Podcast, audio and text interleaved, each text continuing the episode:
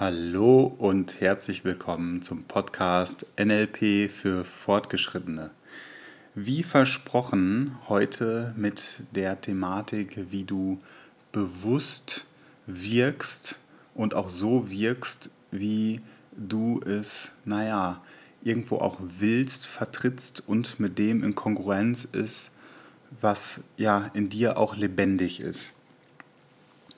Der erste Schritt, um ganz bewusst zu wirken, ist, sich erst einmal bewusst zu machen, wie die Umwelt eigentlich auf uns wirkt. Also welche Mechanismen gegeben sind, als Basis dafür dienen, dass es so etwas gibt wie ein gegenseitiger Austausch, ein Wirken aufeinander. Zum einen können wir unsere fünf Sinne ansprechen. Im NLP WAKOG genannt, also V-A-K-O-G steht für V visuell, A auditiv, K kinästhetisch, O olfaktorisch und G gustatorisch. Das heißt, über diese fünf Sinne nehmen wir Informationen aus unserer Umwelt auf. Und jetzt ist ganz interessant zu beobachten, was wir eben mit diesen aufgenommenen Informationen machen.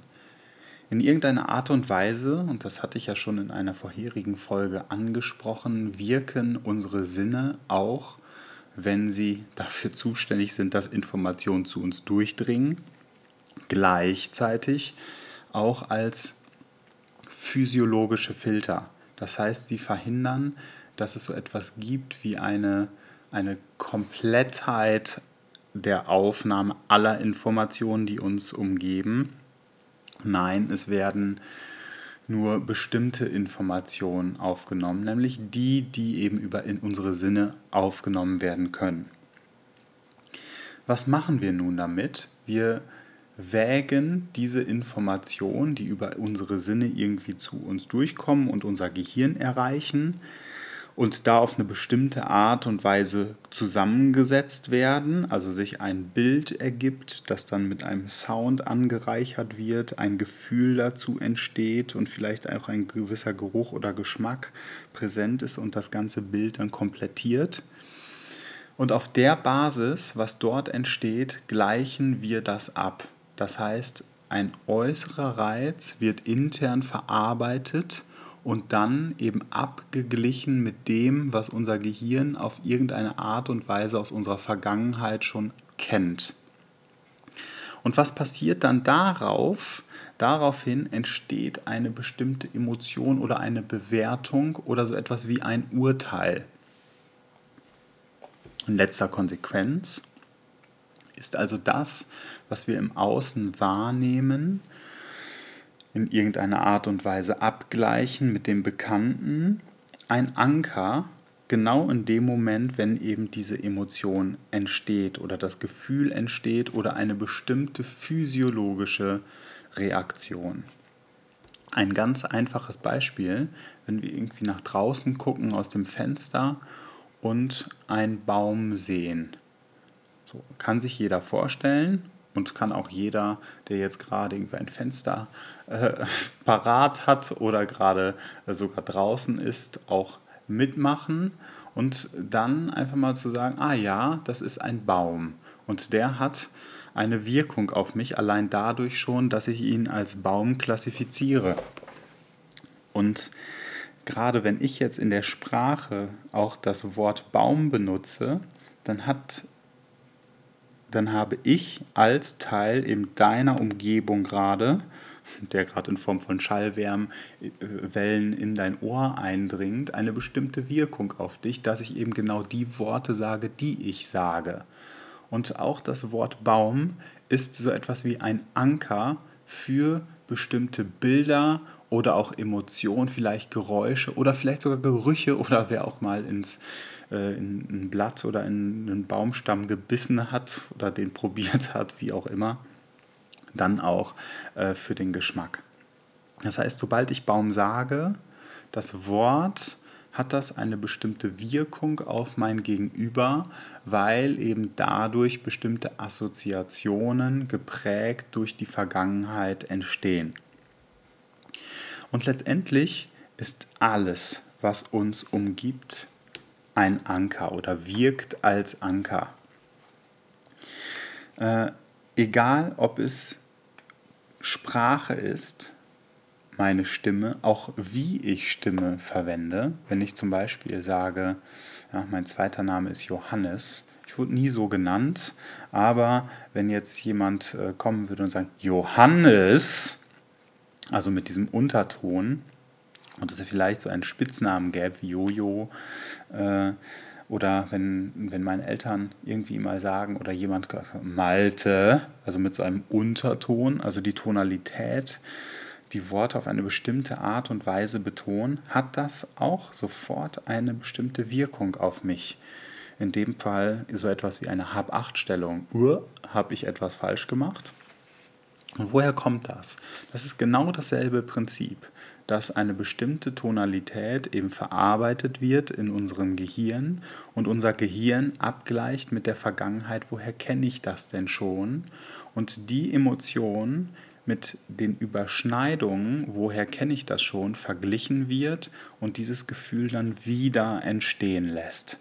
Das ist die Funktionsweise des Ankerns. Eine Ursache, Umgebung, äh, führt zu einer Wirkung einem bestimmten State im Innern, einem Zustand der Physiologie eines, eines, eines Zustands eines bestimmten Menschen.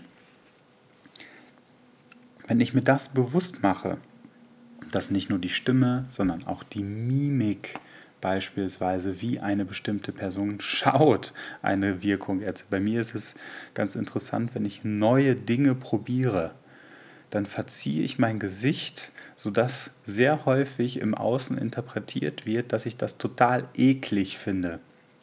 Aber das ist mein ganz typisches Probiergesicht. Also ich lasse es mir auf der Zunge zergehen und bin da tatsächlich in dem Moment einfach total offen und erforsche diesen neuen Geschmack und bin in dem Moment, in dem ich das Gesicht offensichtlich schon sehr stark verziehe, ich verziehe noch gar nicht in einem Wertungsprozess. Gleichzeitig hat das eben die Wirkung nach außen, dass es interpretiert wird als, oh, der findet das wohl sehr eklig. Also, egal ob es Stimme ist oder Mimik, die Tonalität oder auch die Worte, die wir verwenden, oder auch die Körperhaltungen, die wir einnehmen, das hat alles eine bestimmte Wirkung. Und wenn wir uns das bewusst machen, haben wir eine Möglichkeit, diese Wirkung, die wir in uns entstehen lassen, einmal zu hinterfragen. Ist das überhaupt noch standesgemäß? Passt das überhaupt noch in die Zeit? In die Gegenwart? Oder bin ich nicht längst über diese Emotion Malte hinweg?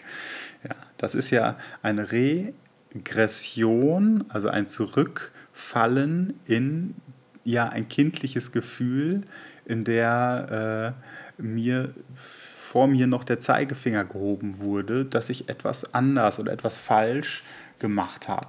Und sich das bewusst zu machen, und sich damit auseinanderzusetzen, wie die Umwelt auf dich wirkt und dich auseinanderzusetzen, in welchen Momenten stört es mich eigentlich und bin vielleicht in einem Gefühl, was ich so gar nicht haben will, das zu identifizieren, also dich zu sensibilisieren für die Anker, die bestimmte Emotionen bei dir hervorrufen, schützt dich ein Stück weit vor Interpretationen, also dass die Umwelt ein, eine bestimmte Wirkung bei dir erzielen würde. Aber das kommt im zweiten Schritt auch nochmal präziser. Das, was in jedem Falle passiert, sind eben das Entstehen von Vorurteilen. Eben durch das Abgleichen mit der Vergangenheit assoziieren wir die Dinge, die in der Gegenwart passieren, mit bestimmten Emotionen. Also bilden Vorurteile. Und identifizieren wir die, diese Vorurteile als eben solche, Dann kommen wir zum Schritt 2, nämlich, dass wir, äh, sobald wir diese Interpretation und Vorurteile identifiziert haben, dass wir die Möglichkeit haben, genau diese zu hinterfragen, also nachzufragen bei unserem Gegenüber. Was meinst du damit genau?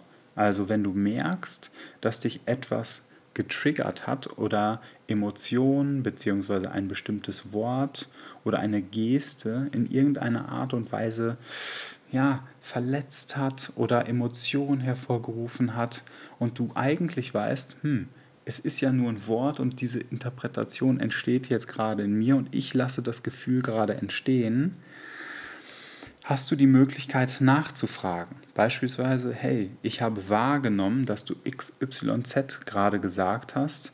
Wie hast du das denn ganz konkret gemeint? Oder was meinst du denn genau damit? Oder dass du dein Gegenüber ganz konkret ansprichst auf die Assoziation, die du jetzt gerade hattest. Hey, ich habe gerade interpretiert auf der Basis von dem, was du gerade gesagt hast, XYZ, dass du ABC meinst. Und dann liege ich damit richtig.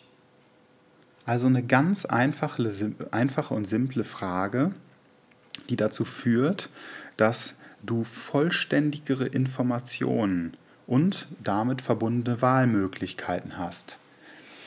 Ein Begriff auch aus dem Metamodell der Sprache ist die Komplexäquivalenz, also eine Teiläquivalenz im Deutschen. Das bedeutet, dass du einen kleinen Teil herausziehst aus dem großen Ganzen und dir dann aber für das große Ganze ein Bild oder aus dem großen, aus diesem Teil ein, ein Bild von dem großen Ganzen machst. Ein Beispiel ist, du begegnest einem Menschen, beispielsweise auf der Arbeit, und dann schaut dich vielleicht der Chef auf eine bestimmte Art und Weise an. Also hat gerade irgendwie das Gesicht verzogen. So, er streift deinen dein Blick und sobald er deinen Blick trifft, verzieht er ein bisschen das Gesicht. Und wenn du jetzt sagst, ja, dann, wenn der Chef mich so anguckt, dann äh, ist er nicht gut auf mich zu sprechen dann ziehst du eine Geste heraus und interpretierst auf der Basis dieser Geste eben das große Ganze. Was natürlich auf der Basis von fehlenden Informationen passiert. Und genau das kannst du eben verhindern, indem du ganz gezielt nachfragst oder deine eigenen Interpretationen und Vorurteile hinterfragst. Ähm, sobald du nachfragst, passiert oft etwas, nämlich äh, du sprichst den Chef an, sagst, hey, ich habe gerade wahrgenommen, dass du so und so geguckt hast und ich habe interpretiert, dass du nicht gut auf mich zu sprechen bist. Vielleicht kommt dann als Antwort, hm, ach so, nee, ich habe gerade nur, äh, währenddessen war ich in Gedanken und habe an äh, den riesen Arbeitsberg gedacht, der auf meinem Schreibtisch liegt. Also vielleicht eine ganz andere Assoziation äh, die gleichzeitig dafür, dazu führt, dass sich der Chef natürlich auf eine bestimmte Art und Weise wahrgenommen fühlt. Also Du signalisierst ihm ja auch mit dem Ansprechen, ich nehme dich wahr, ich schaue sensibel auf dich und äh, gleichzeitig übernehme ich Verantwortung dafür, was ich eben interpretiere oder wie ich urteile und, und hinterfrage das, also bin in der permanenten Selbstreflexion. Das führt häufig dann eben zu echterem Kontakt, also zu Kontakt, der die Beziehung höchstwahrscheinlich intensiviert. Ähm, vielleicht kennst du das, dass äh, bei einem Gespräch, du möchtest vielleicht etwas Bestimmtes erzählen, hm, du anfängst und nach ein, zwei Sätzen dein Gegenüber sagt, ah, das kenne ich, und das aufgreift und dann selbst anfängt zu erzählen und dann in eine komplett andere Richtung geht von dem, was du eigentlich gemeint hast. Und was passiert dann?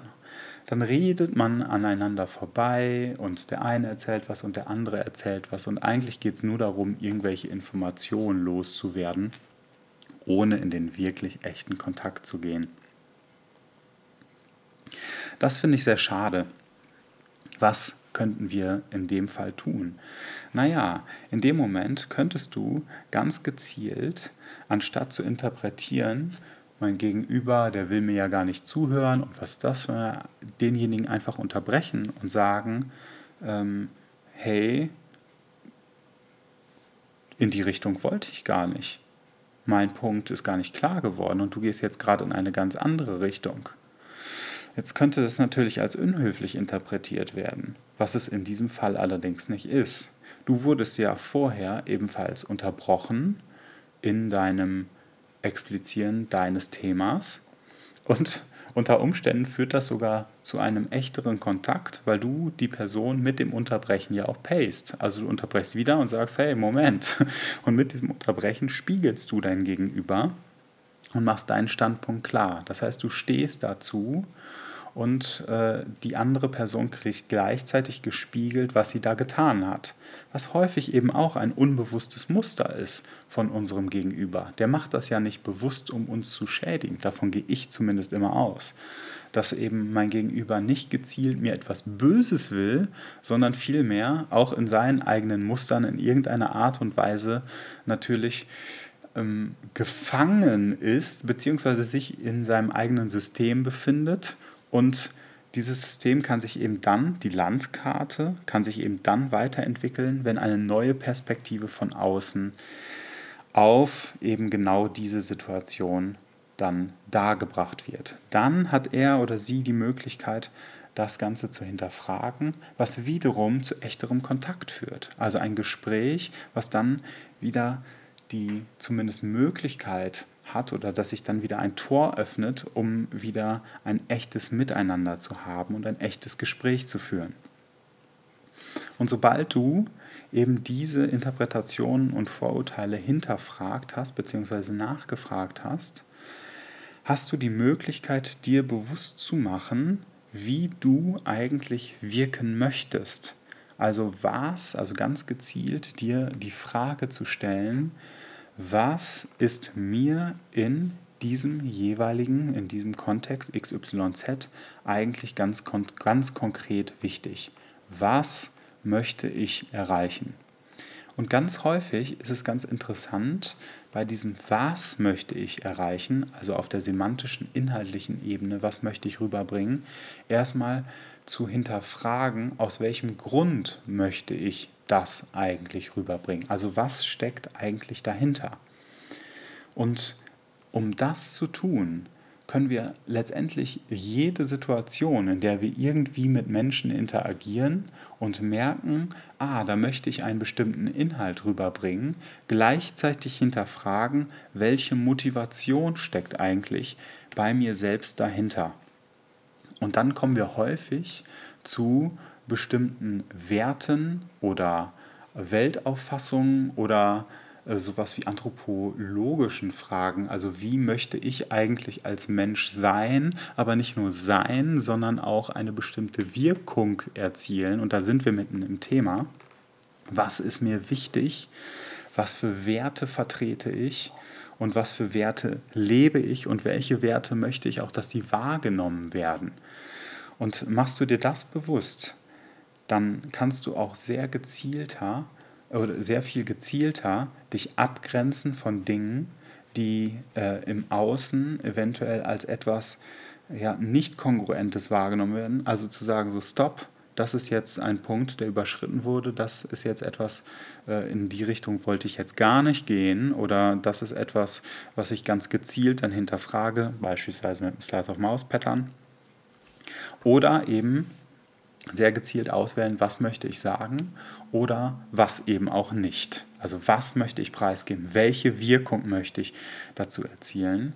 Richard Bentler hat beim Trainerstraining immer gesagt, do everything on purpose. Also mach alles mit einer bestimmten Intention, also alles sehr gezielt mit einem bestimmten Fokus und sei dir darüber bewusst, dass das, was du sagst, bei deinem Gegenüber eine bestimmte Wirkung erzielt. Und dann natürlich auf der Basis das Wirken selbst. Also setze gezielt und da ist auch der Übertrag Do Everything on Purpose, deine Sprache, deine Worte, deine Gesten und auch natürlich deine Berührung sehr gezielt ein. Do Everything on Purpose wirke bewusst. Mach dir deine, mach dir bewusst, was für eine Wirkung du bisher erzielst, reflektiere diese, möchte ich diese Wirkung erzielen oder passe eben genau das an. Ein Übertrag wäre mm, das Axiom, dass die Bedeutung der Kommunikation die Reaktion ist, die du darauf erhältst. Heißt nicht den Inhalt oder die semantische äh, die Semantik, die du rüberbringen möchtest, ist automatisch äh, die Bedeutung deiner Kommunikation. Nein, vielmehr ist es die Reaktion, die du darauf erhältst. Und diese Reaktion kann dir wiederum als Feedback dienen, dein eigenes Wirken zu hinterfragen. Jetzt wünsche ich dir viel Spaß damit, das Ganze in deine Praxis zu integrieren und ich freue mich, dass du reingehört hast und nächste Woche wieder mit dabei bist. Alles Liebe dir, dein Malte.